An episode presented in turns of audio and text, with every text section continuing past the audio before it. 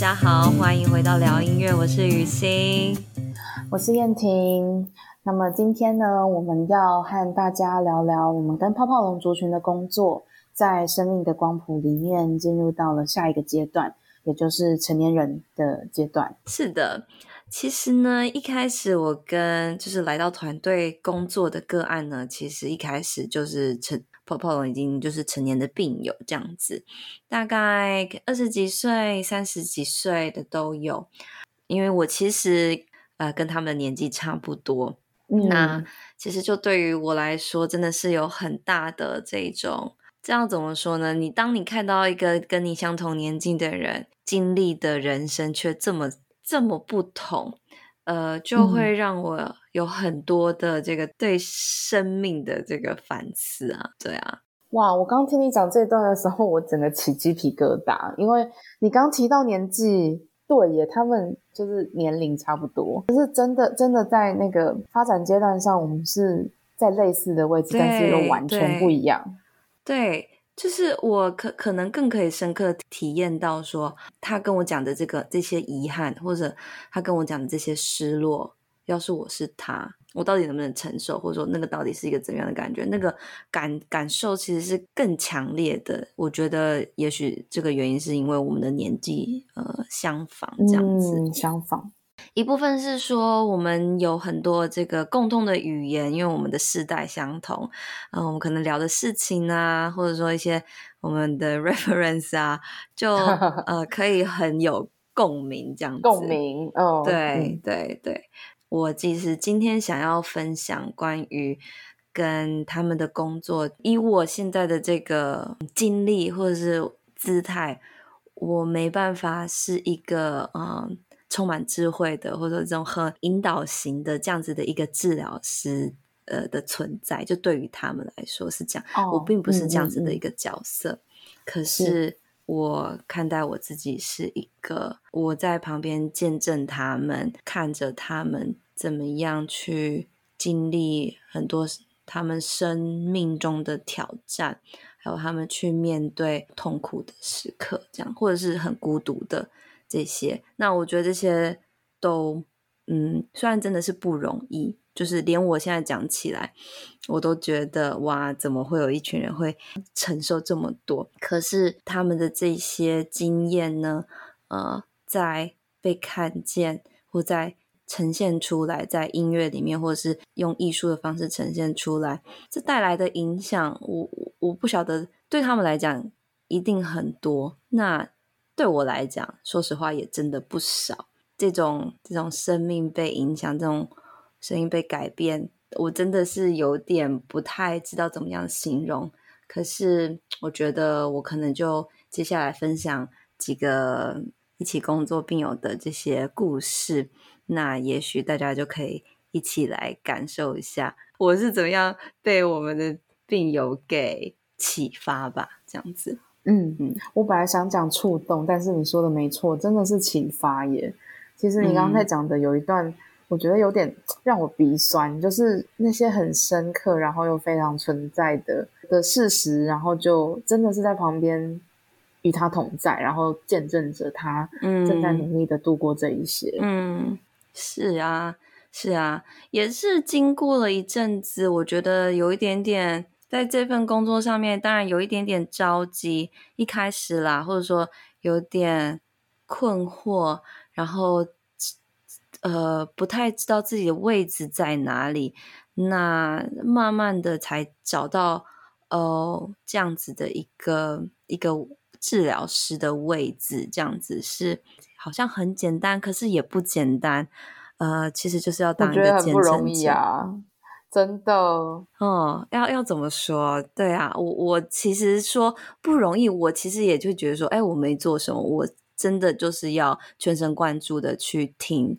然后去去理解，嗯，可是另外一面我在想说，真的也是不太容易，因为要去承接这些故事，嗯，对于我没有他们这样子的生长经验来说，对于我来说，可能是一个呃比较沉重的事情。呃，我的生命太轻了，比起他们来说，这样子。对对，所以因为这样，我们的不同造形成我这这对于我来说，这是一份工作，就是嗯。这样子的一个聆听，这样一个见证，是一份工作。那我我是在其中啦，我我我反倒是觉得真的是非常荣幸，可以与他们同在这样子。对，我想补充一个，呃，之前在英国训练的时候，我的督导曾经跟我说过，就是其实一位治疗师有的时候真的是为个案 holding the space，就是那个空间是不但是外在的。呃，治疗性的空间，其实 hold 住的更是他们内在的空间。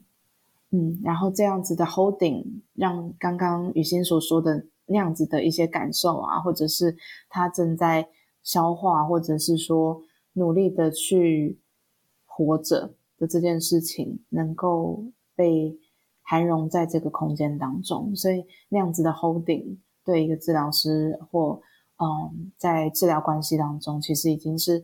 很重要的发生了。好，那所以今天呢，这一集我就想要帮我这一集下一个标题叫做“聆听疼痛”。那其实这个标题呢，并不是我自己完全原创的，是我在工作一阵子之后，我就找到了一本书。哎，这本书其实就叫做《聆听疼痛》这样子。应该说，他在描述很多关于痛的经验到底是怎么样，然后。然后我从那本书其实就来，呃，就是学习到更多的语言，就是关于描述疼痛。那我觉得帮我来帮我描述我在临床上所看见的这些情况。那其实对于我们病友来说，他们这样子的这种生病的经验、疼痛的经验，是真的非常难说得出口，因为痛其实带来的是一种。嗯，有点像是一痛的时候，其实就是脑筋一片空白。那种空白，其实你真的没办法怎么样描述痛这样子。所以，因为它也很难的去描述，所以痛其实它是非常非常的属于个人的，它非常个人，然后它也非常内向。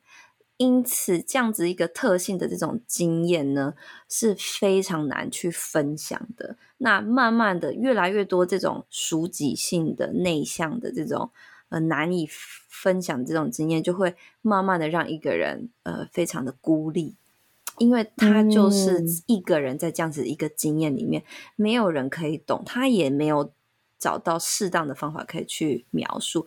你当然有一些字可以讲，嗯、可是。那些是非常的局限的，嗯，说的太好了。所以其实他们大部分的时间会在这样子的一种感受里面，那这个感受，呃，这样子就这样子日积月累，也慢慢的影响到他们，就是他们的个性啦。太多这种自己承受的这种经验，而慢慢的跟外界有越来越多的隔阂。嗯，对，蛮推荐大家去看一下这本书。我刚刚就在查嘞。哦，这本书真的写的很好。哦、因为我刚刚看到，竟然他叫那个作者叫 David something，他叫做 David Biro，大卫·碧罗医师。嗯、他自己我忘记他是什么科的医师，可是他自己得了癌症，嗯的样子，嗯、所以他就开始经历了很多很多的疼痛。他是不是一个麻醉科医师啊？我忘记了，所以他才真正开始体验到，哦，原来。行医这么多年来，他病人对疼痛的经验到底，或者他他一直病人一直试着要跟他讲的痛到底是什么东西这样子，嗯嗯嗯嗯、那他也因此他去呃试着把它书写出来，写成一本书。那书里面其实他就举了很多很多的，就是 case 这样子，不同种的痛，有些是手的痛、头的痛，然后哪里痛这样子，不同的角度去去解读这个。痛苦的经验，或者说这个口痛苦经验对人的影响，这样子，我觉得这本书我看的非常的这个投入，其实就是因为啊、很直接的，我在我的工作上就可以看到呃现实上面的，我又觉得这样子的一个标题聆听，其实又跟我这种介入的方式，音乐治疗介入的方式，真的是非常适合的。一个姿态吧，真的，嗯、所以它这个标题其实真的很搭配音乐治疗，而且我觉得又很 poetic，就蛮蛮有诗意的。嗯嗯，是这样没错。而而我也真的，我真的就是想要去听到他们不同的痛，嗯、也许是心的痛，也许是身体的痛。而你可以用唱的，你也可以用说的，你也可以呃找一首歌来带你诉说。所以我真的觉得跟泡泡龙的工作其实就是在聆听疼痛这样子。那我就从这个。最一开始来说哈，我其实蛮多人都会询问啊，就是哎，你到底你在成大做什么工作啊？然后或者是说同行的人就会仔细的去问说，哎，那这份这样子的一个族群，你是会怎么样介入这样子？那我在这边就跟大家好好的稍微分享一下。好，那我首先想要跟大家分享这个 case 是。我觉得一开始我最大的挑战，Z 先生呢，他其实大约是这个快三十，那还没到三十岁，所以就是二五到三十之间这样子。那 Z 先生自从好像高中毕业以后就，就在家里，他并没有再继续就是进进大学读书。家里的这段时间呢，很长的时间都是，呃，在在网络上，那他就在网络的世界是就是比较活跃这样。其实 Z 先生也非常的健谈，就是他其实有很多的想法，然后他也很愿意跟我分享他生活上的事情，他抱怨的事情啊，或他万谈的事情啊。然后这些他都会跟我说，然后可是会讲到一个，就是我觉得哇，滔滔不绝的，会一直在跳针一些差不多的事情。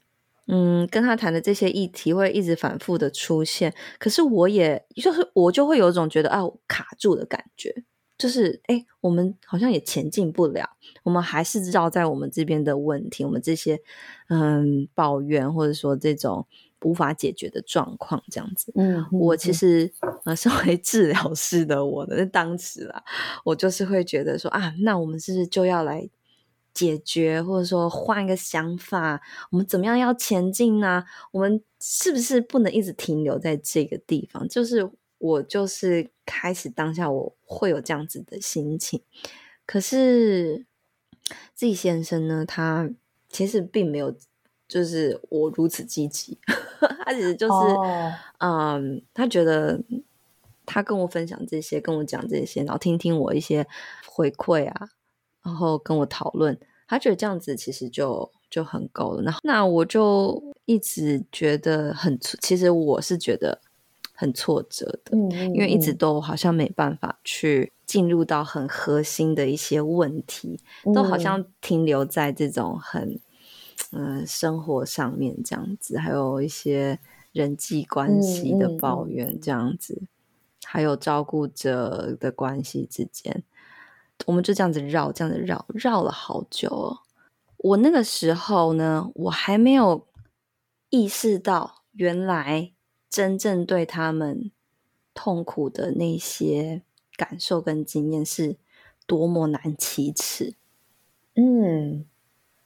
所以，好像他在跟我讲一些很生活日常的这种，对我听听起来就像是一个抱怨，或者听起来就像跳针在类似的事情上。可是，他一直好像没办法完完全全的让我去经历他最、嗯、是最痛的那那个部分。这样，没错，没错。那个那样子的时间，我们绕了好久哦。我这样子回想起来，嗯，然后直到有一天，我们啊，也是聊到他跟照护者之间这样子，主要是是在说，他觉得他的照护者其实没办法非常理解他，呃，照护者的某一些要求或者说限制带给他嗯压力，嗯，他就开始落泪。我也不晓得到底是发生什么事情，嗯，可是那天他就开始掉眼泪，其实当下还是一个很治疗师的一个姿态，就是啊，我在这边呐、啊，我我在这边听你说，你什么话都可以说，嗯、这样子。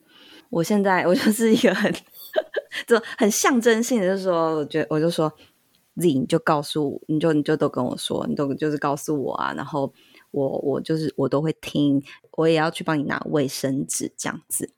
然后 虽然我真的没办法帮他擦泪啦，因为他在他在他家，我们是在线上。对啊，我觉得这样很棒啊。对，然后我。其实是有点，就是我只想要表达出我对他的支持，可是他就真的开始边哭边讲，嗯，然后我一听到，我不晓得，也许是那个 moment，我听到他真正辛苦、非常痛苦的那个真正的声音，然后啊，我跟你讲，说实话，嗯、我当场我自己也热泪盈眶，我就是想说，啊、天哪，真的是一个很重要的会心时刻，哎，哦，真的。我就说天呐，原来他一直以来就是这样，他就是他原来真正的呐喊是这样子的，然后他就边哭边跟我说这一句，他说：“我觉得真的，我的身体真的让我很痛，可是呢，我的痛不是因为只有伤口的痛，是因为我的痛，但我又说不出口的痛让我痛。”嗯，说不出口的痛。觉得天呐，你讲的完完全全就是。你的感觉很真实，嗯，可是这样子的这份真实真的非常的难得。我也觉得你可能真的很难去跟这样子的自己的一个感受去连接，因为真的是很辛苦的这样子。所以那一天当他讲出了这一段，我真的觉得哇，我很很荣幸我能我我能听到你愿意这样子跟我说。然后我也觉得，当你讲出来的时候，终于至少有又多了，在这个世界上又多了一个人可以进入你的那个好像很孤单，只有自己的一个人的疼痛经验。嗯，对，所以一个这样子的这个 moment 呢，让我觉得哇，我真的等待了非常的久，真的，你为他就是 holding the space hold 了很久啊。嗯，可能。我觉得我这个这个个案呢，想要跟大家分享的就是，就是回到我刚刚讲的嘛，疼痛的这个属性，疼痛的这种特质，嗯。嗯、其实不是单单纯就是痛很不舒服，它因为时间的累积，也慢慢的改变这个疼痛者他的个性，嗯，非常的，的他们会会封闭起来，他们会选择自己去承受。嗯，那你当你要敲开这。这个心门呢，其实真的是要花很多很多的耐心。有时候你自己都会快要 hold 不住了。有时候我会感觉到说，啊，我 hold 不住，是不是代表其实他真的不是很需要这样子的一份支持，或者说，真的他跟我讲的话，跟他朋友讲的话其实是一样的，就是我们的嗯、呃，接一些生活上的一些垃圾这样子，只是实在没办法帮他。真的前进吗？这样子，嗯嗯、那我其实回头看，我才去发现，哇，其实不是，是你要陪伴这个疼痛，其实真的是花需要花时间，嗯，才能一点一点、一点一点的去靠近他们，这样子。其实我听我听得很很感动，就是我从刚刚一直在起鸡皮疙瘩，嗯，其实是，嗯，不单不单只是雨欣真的很会说故事之外呢，我觉得在。刚刚他讲的这个就是案例的经验当中，有非常非常真实的一面。然后我觉得这让这让在呃临床实务工作当中，治疗师跟个案之间有一种非常非常重要的东西，叫做人性。然后就是那样的人性，彼此互相的靠近，被被理解跟被懂得。虽然我没有办法真正的懂，但是我现在就在现场，然后我希望能够陪着你，不要那么的孤单。的那样子的心意，就是那是那是充满着人性的，它不是一个只是单纯在执行的工作。我觉得那个已经是两个人类的真心在互相交汇的那个片刻。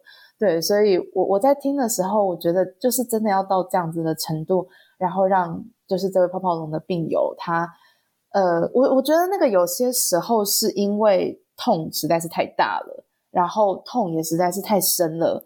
不只是皮肤的痛，还有心里面深处的那些说不出口的痛楚，已经大到必须要用各式各样的防卫机转，包含一直在绕圈子的那些日常，然后一直在呃找不到出口的那些抱怨或者是牢骚，那些有点像是日常的。我刚想到的一个字是 mundane，就是它其实很枯燥，然后又很繁琐，然后甚至会让让人，包含一个这么有耐心的治疗师，他也会觉得啊，怎么办？我们现在在做什么？我们在就是会会有点逐渐失去耐心。那我觉得这个其实也是疼痛，它其中呈现出一个会想要去欺骗我们的大脑，然后去告诉我们，其实我们没那么痛啊，根本就没什么好痛的，就是其实有很多事情可以烦恼。但是，真正在核心的那些东西，早就已经被我们的大脑给自己想要骗过了。因为真的太痛了，没有道理这么的痛，所以我我们的大脑只好就是试着要让自己 make sense。那那个 make sense 就是，我还是能够抱怨我的人际，我还是可以抱怨我跟我家人的关系。然后，呃，在这些在这些就是。日常当中，我觉得我还是可以说出一些就是我的烦恼，但至少这是我和眼前的这个治疗师可以连接的方式。但真的就是当你在那个片刻跟他交汇，我觉得他就像是一把钥匙一样，就是真的把他自己也已经很久没有发现他自己这么痛的的的事实，对的真实，就是嗯被被 recognize，那那就是。能够辨认出他自己也忘记了，或是真的都想不起来，甚至不要让自己去想的那个痛，哦，我觉得他已经是一个非常重要的时刻。对对，其实他们很长的时候还会说到，就是就是关于自我照护这一块，他其实会很自责，他会觉得说啊，我伤口又变多了，是不是因为我哪里做得不好？我没有好好的去顾我应该摄取的营养，或者是说我哪里呃动作太大，或者是说我又做了什么事情，哎，一些行动或者说一些活动让我的呃就是伤口变多。那这个伤口一变多，除了家人会担心以外，也造成家人会花更多的时间在换药这样子。那其实这个真的是。哎，他他其实说实话，除了这个基因有问题外，他根本没有做什么 太。我说实话，我他不会做什么太夸张的事情。对，有时候其实真的就是天气的变化，就会让他的伤口变多。可是不管是什么原因，天气的变化也是，可是都会让他多少就是又嗯一直。就是自责，这样自责不已，这样。哎、欸，不过你讲到的这个感受就是自责，我觉得真的也是因为在成年人的阶段，他对自己的意识是比较有的。就是，嗯，因为因为我我我联想到我在呃青少年的临床工作里面，其实很多时候连这一份自责，呃，个案是说不出口的，但他其实是有感受到的。对，所以我觉得这个也是成年人在口语表达也好，或者是意识到自己的状态上也好，我觉得还是会比较有自觉，然后那个自觉又更更让人觉得很难受，就会产生你说的那个自责。对，就是啊，为什么我没有好好把自己的这些，就是把我的伤口照顾好，或是把我的那些那，就是其实是非战之罪嘛。那对啊，但但但可是还是会需要有一个。理由让自己知道说，那这个应该可以怪一个东西吧？可以怪我，是我没有做好。对，你这样子说，这个机制其实也对。可是，嗯嗯，当你又在听起他们这样子讲的时候，嗯，其实很常他们会这样子讲，那其实你就也是会觉得很还蛮心疼的啦。这样子，对啊。好，那这个就是我跟 Z 先生的工作。好，那下一个我想要跟大家分享的是 S 小姐。好，那 S 小姐她很可爱，她其实是大概一个大学毕业的这个年纪这样子。她非常喜欢音乐哦，然后她很喜欢唱歌，她就是非常适合做音乐治疗的 一位个案。因为我很容易就可以跟他一起分享音乐啊，跟他聊音乐啊。这样子。那其实 S 小姐就是她，在我在认识她的时候，我就觉得她是一个非常开朗，然后个性非常可爱的。可是呢，她的那个阴暗面呢，嗯、呃，好，听说是在我认识她的前几年，就是非常的严重，嗯、就比如说他觉得就是生无可恋呐、啊，然后。我什么事情都不能做啊！我真的觉得不知道活在世界上是干嘛啊，就是有这一段非常低潮、非常低落。所以是在他差不多高中左右的时候，嗯，应该就是高中左右，高中毕业这样子。对，他之后其实也没有继续升学，他就是在家里这样子。哦，了解。可是，嗯，他其实过的生活，虽然他跟家人都非常好，可是也是因为行动的不方便。那其实他就是会一个人在他们家最高的那间房间这样子，嗯，对啊。那其实我到现在我还是非常的好奇，说他到底是怎么样走过他最低潮的那段时间。可是我也很幸运的是，我在他这近近期认识他嘛，那他就是非常，他其实真的是一个非常有智慧。啊，非常有智慧的人。然后他虽然都用一种听起来很天真，然后也不是天真，就是非常要怎么说呢？就是很纯真的那种口气，然后嗯，跟你讲一些他对生活的发现，他一些想法，可是你都会觉得哇啊，真的很有智慧诶，这个 对啊，生生生命人生就是就是这样子啊。他那天跟我说。我说，哎，你会不会觉得很，嗯，很羡慕其他人啊？就是很羡慕正常人可以过，就是很多不同样的，做很多不同样的事情啊，过这样子的生活。他就说，我会啊，我以前会很很羡慕，我以前会比较会觉得很想要过正常人的生活，可是呢。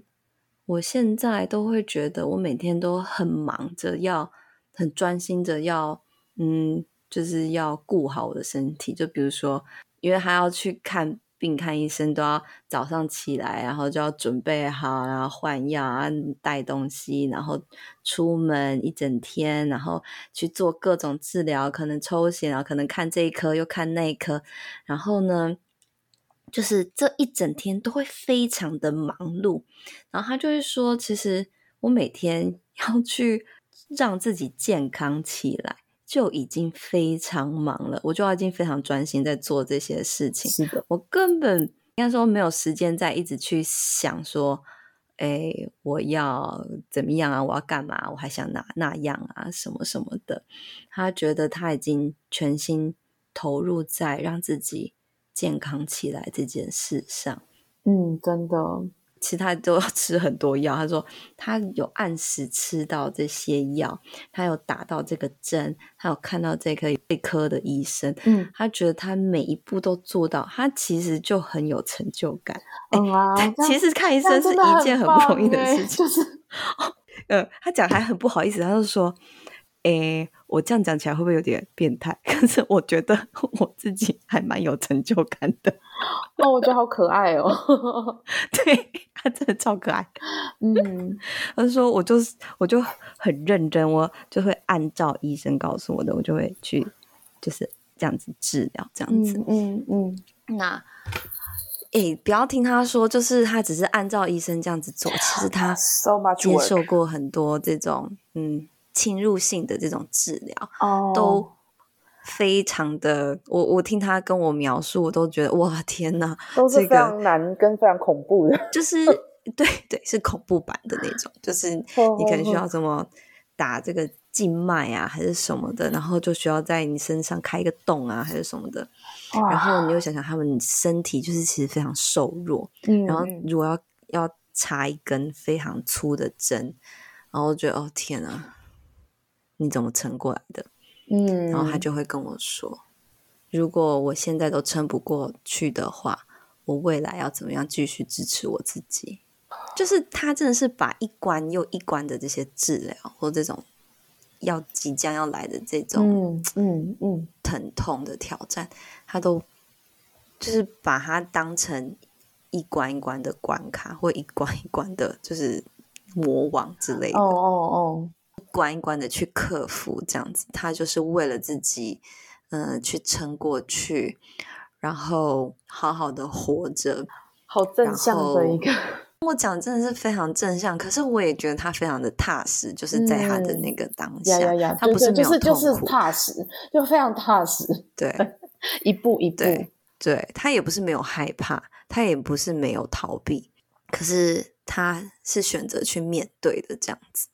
那当然，他也很喜欢，就是诶，如果身体可以的话，嗯、可不可以去一些。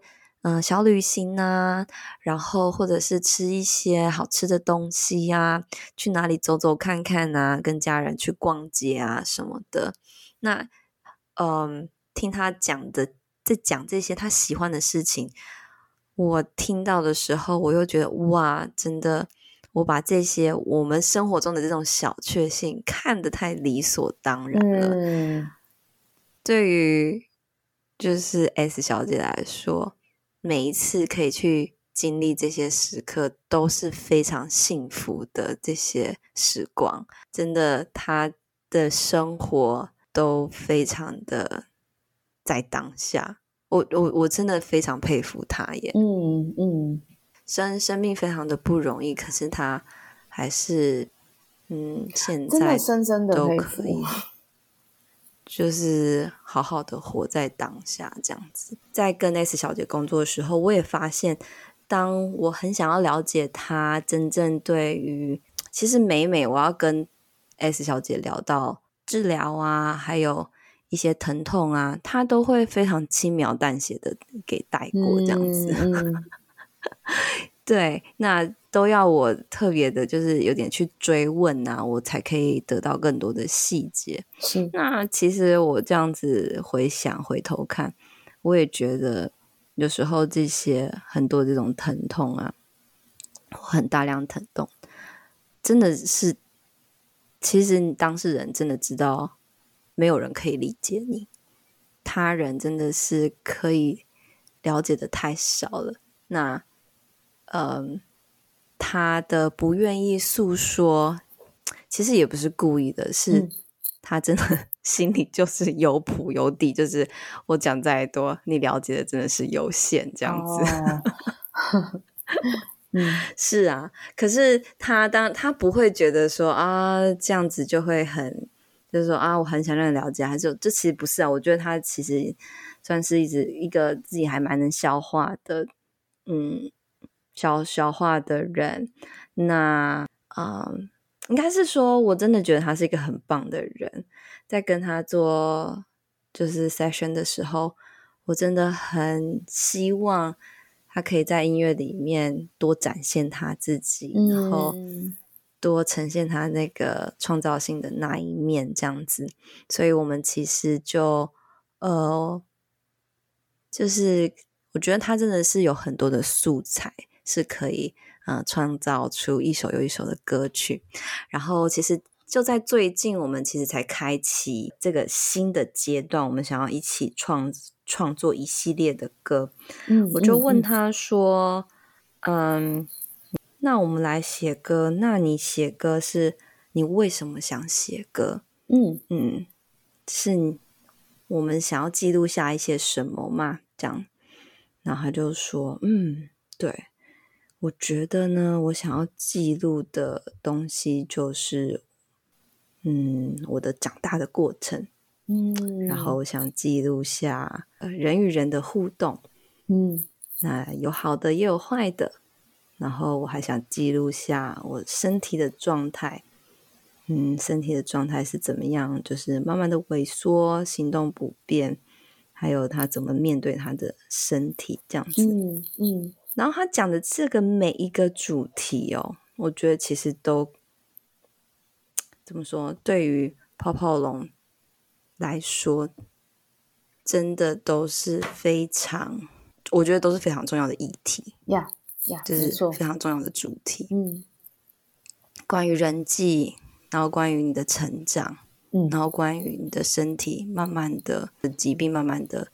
就是恶化这样子。真的，这都是哇！我真的觉得他他是很愿意分享他自己的这样子。嗯嗯、然后我现在真的也是非常期待，我们可以好好的从他的角度把啊、呃、这一系列的歌曲给创作出来，这样子。嗯那如果你用你用一句的来形容 S 小姐经历的痛，那会是什么呢？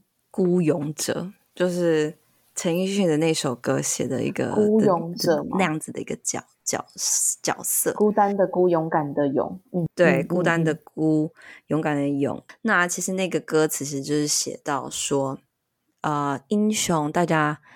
一开始想到英雄的形象就是那个胜利的样子，然后你可能就是群众簇拥啊，然后大家为你欢呼，然后鼓掌，因为你胜利了。可是呢，其实那些一直在呃角落里面战斗着，就是为了你自己而而奋斗而已。他们不站在光里，可是呢，其实他们也是英雄，他们是。成为了自己的英雄的一群呃孤勇者，这样子，我觉得我会想要这样子来来形容他。其实也不止他，是很多的。我觉得我们很多病友都是，都是默默的在自己的房间里，在浴室里，在诊疗室里，嗯，在跟自己的身体就是奋斗，这样子。好棒哦！就是要找找出陈奕迅的《孤勇者》来听听的，真的，对，大家一定要听一下。有，我有听过，我有听过这一首，嗯，真的很很棒哦。我推荐那个张韶涵的版本，我觉得张韶涵唱比较好。哦，好的，好的，嗯，两个人的分那个痛调应该应该不一样，蛮不一样的。感觉张韶涵那种很很清亮的高音会会很有生命力。对，他是跟阿信一起唱的，哦，然后觉得哦，天哪，真的是唱太赞了。一下张韶涵的版本。我们都已经聊音乐聊成这样，那我就直接念这段歌词好了，好啊好啊，我觉得最有感觉的。嗯、歌词就写到：呃，去去吗？去啊！以最卑微的梦，站吗？站啊！以最孤单的梦，致那黑夜中的乌音与怒吼。谁说站在光里的才算英雄？只要为了自己而奋斗的，我觉得都是英雄，不一定是要在获得这个。胜利，然后在众人的目光中，你才能是英雄。不管是赢还是输，对，就是这样。对，觉得他们真的是非常，觉得他真的是非常勇敢。对啊，我觉得听到 S 小姐的的这个故事啊，就是也真的让我很有一种很谦卑的感触，就是对于他面对生命，然后他自己经历过他的幽谷之后，呃。他选择面对的方式，然后他一步一步的怎么去踏实的过生活，因为你会知道他的踏实并不是空的，他的踏实是真的很认真跟很用心的在好好的去面对，然后很很当下的去把每一件事做好，然后又又这样子过了一关。对，所以真的像你说的，真在在自己跟自己的奋斗当中。不管终点在哪里，不管结局是什么，但是真的在每一个当下都是奋斗着，嗯，就深深深的学习呀、啊。我心目中的英雄，嗯嗯、真的、嗯。那来到我们今天最后一个故事，嗯、是的，就是等一下就可以拿来拿酒来配了，真的是。哦，我觉得今天今天录音真的就是想敬他们、欸。对我，我是我是，就是我今天一直带着一种很想要。流泪，但是就一直 hold 住的那种感觉。哦，你真是最好的听众了，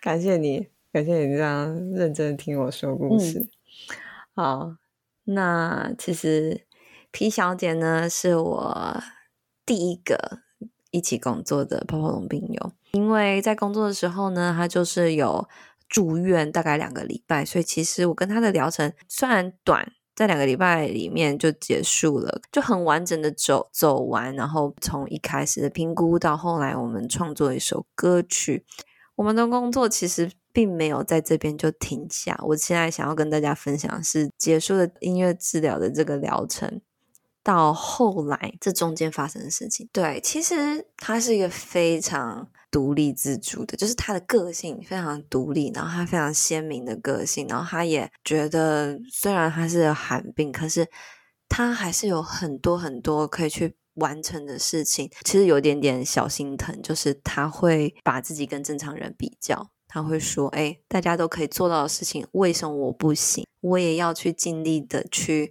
正常人的生活，或去做大家可以做到的事情。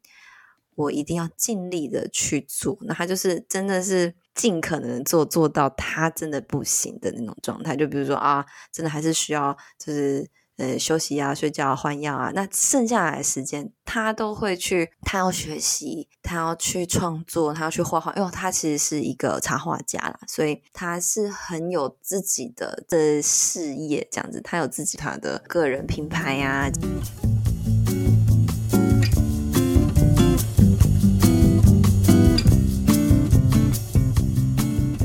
歌曲写完以后呢，哇，我觉得。又是另外一个阶段的工作开始，虽然没有就是每周啊，还是每两周的有 session，可是光他在跟他自己的那个创作出来的这个歌词，他来来回回的修改他，嗯嗯嗯、来来回回的看着他自己写出来的东西，嗯、还有去聆听他自己唱出来的。其实他后来的这个 project 就是他想要把这首歌把它更完整的呈现出来，嗯嗯、然后可以放在他的 YouTube 频道这样子。嗯、哇，我真的好厉害，佩服佩服到极致，佩服到极致。大家如果还记得我们之前提到的，就是呃泡泡龙，就是比较严重型的泡泡龙，他们的手指会挛缩。嗯，然后会粘黏，就代表说它可以运用的手指头可能就是两根到三根这样子之类的。嗯嗯嗯。所以呢，他其实以前有学过琴，就是为了复健。可是越长大以后，他的挛缩越来越严重嘛。嗯。可是他为了这首歌曲的呈现，他开始练琴。哦。然后他非常，他土法炼钢的，就是一镜到底的，就是。边弹边唱，然后就是他的那个录音呢，他是录了 N 百个 cut，就是 cut 这样子，哦、然后才把它剪接出来。嗯，其实他的的这种好强，以及他的这种完美主义，呃，真的是他自己给自己的非常多的挑战，真的。然后他克服了他自己给他自己的这些挑战，我真的是非常非常的佩服。然后我，呃，我就说，P 小姐，我看到你完成了这个，嗯嗯嗯嗯音乐这个 MV，我真的非常非常的感动。然后我就反问他说：“你不觉得你真的很棒吗？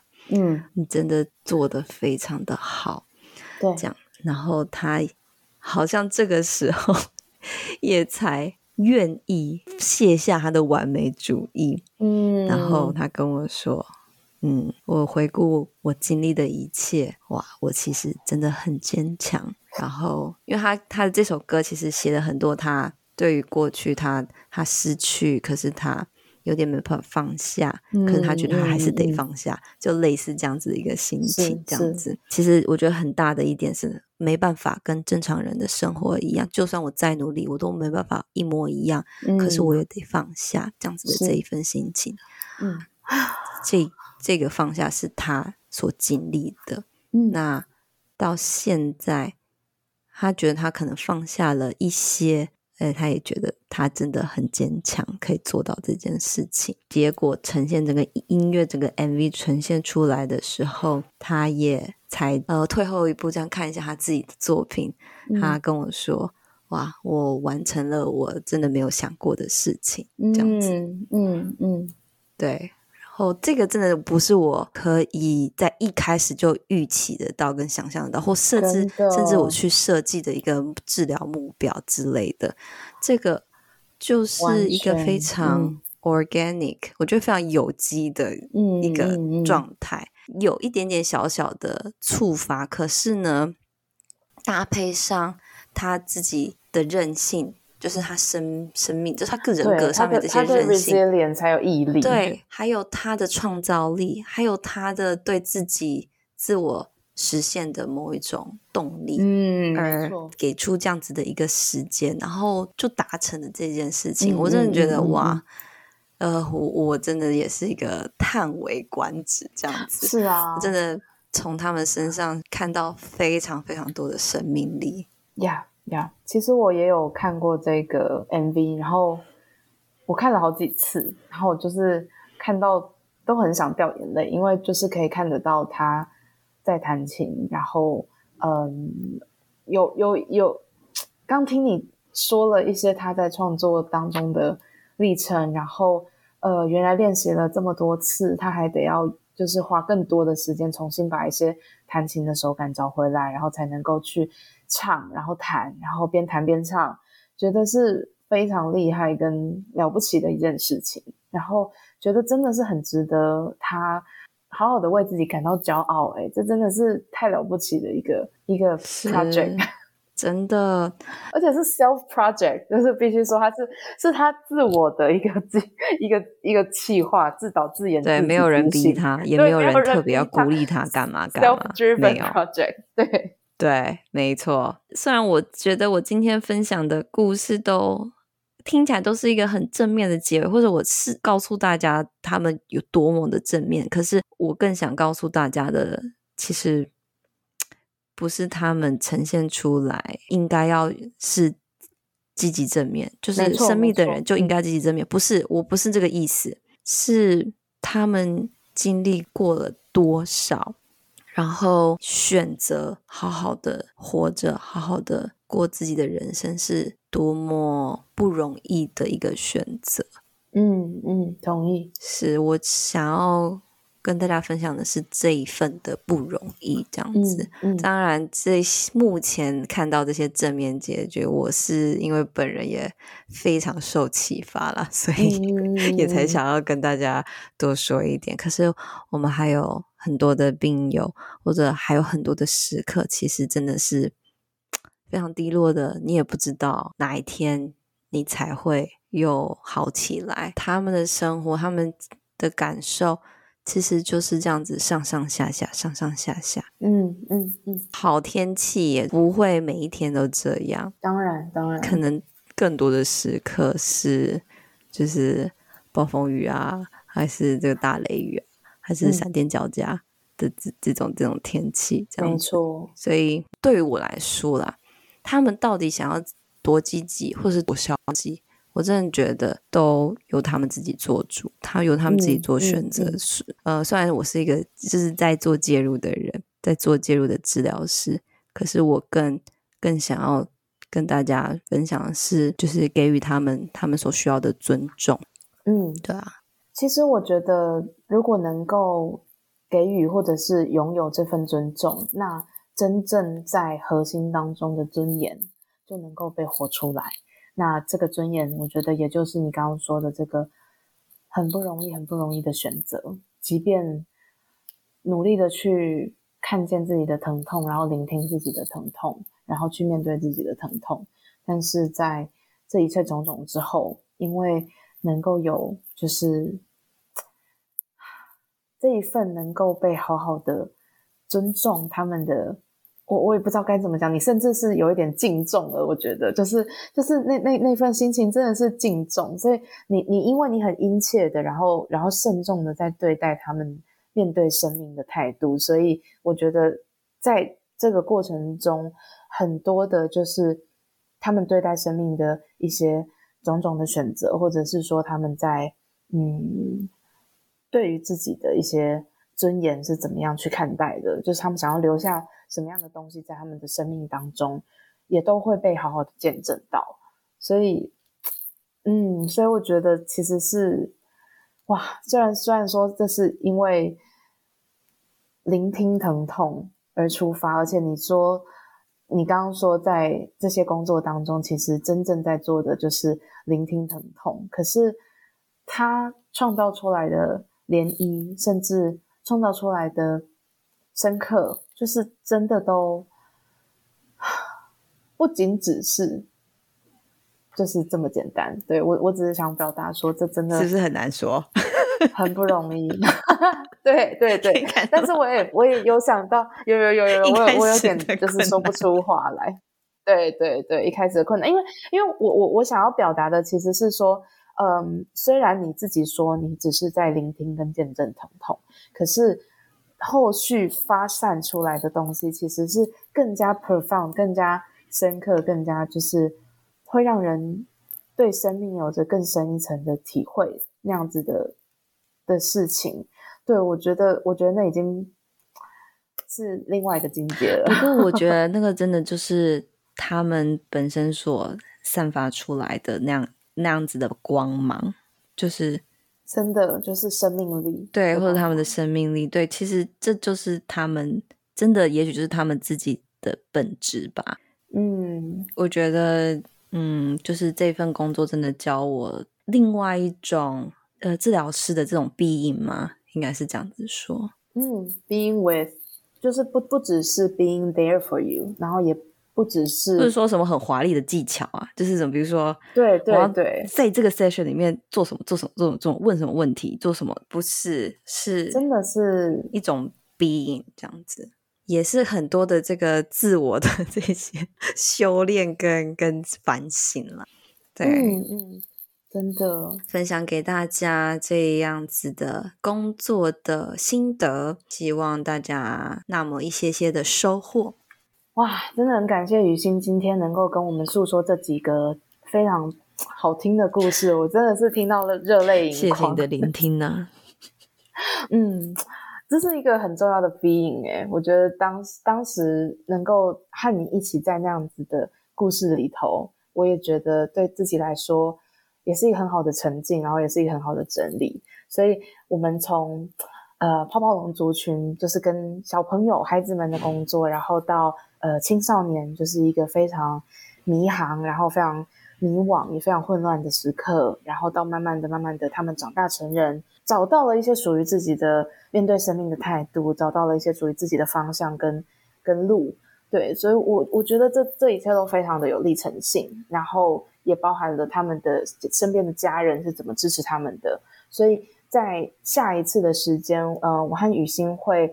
嗯，和大家做一个小小的总结，那包含了在一个全人医疗跟跨领域的医疗团队里面，我们怎么和这些呃个案们以及他们的家庭呃提供他们的照护和呃回应他们的需求，以及我们自己作为治疗师有什么样的反思和学习，因为事实上是真的非常多，对，所以我们会想说，好好的用一集的时间来和大家做分享。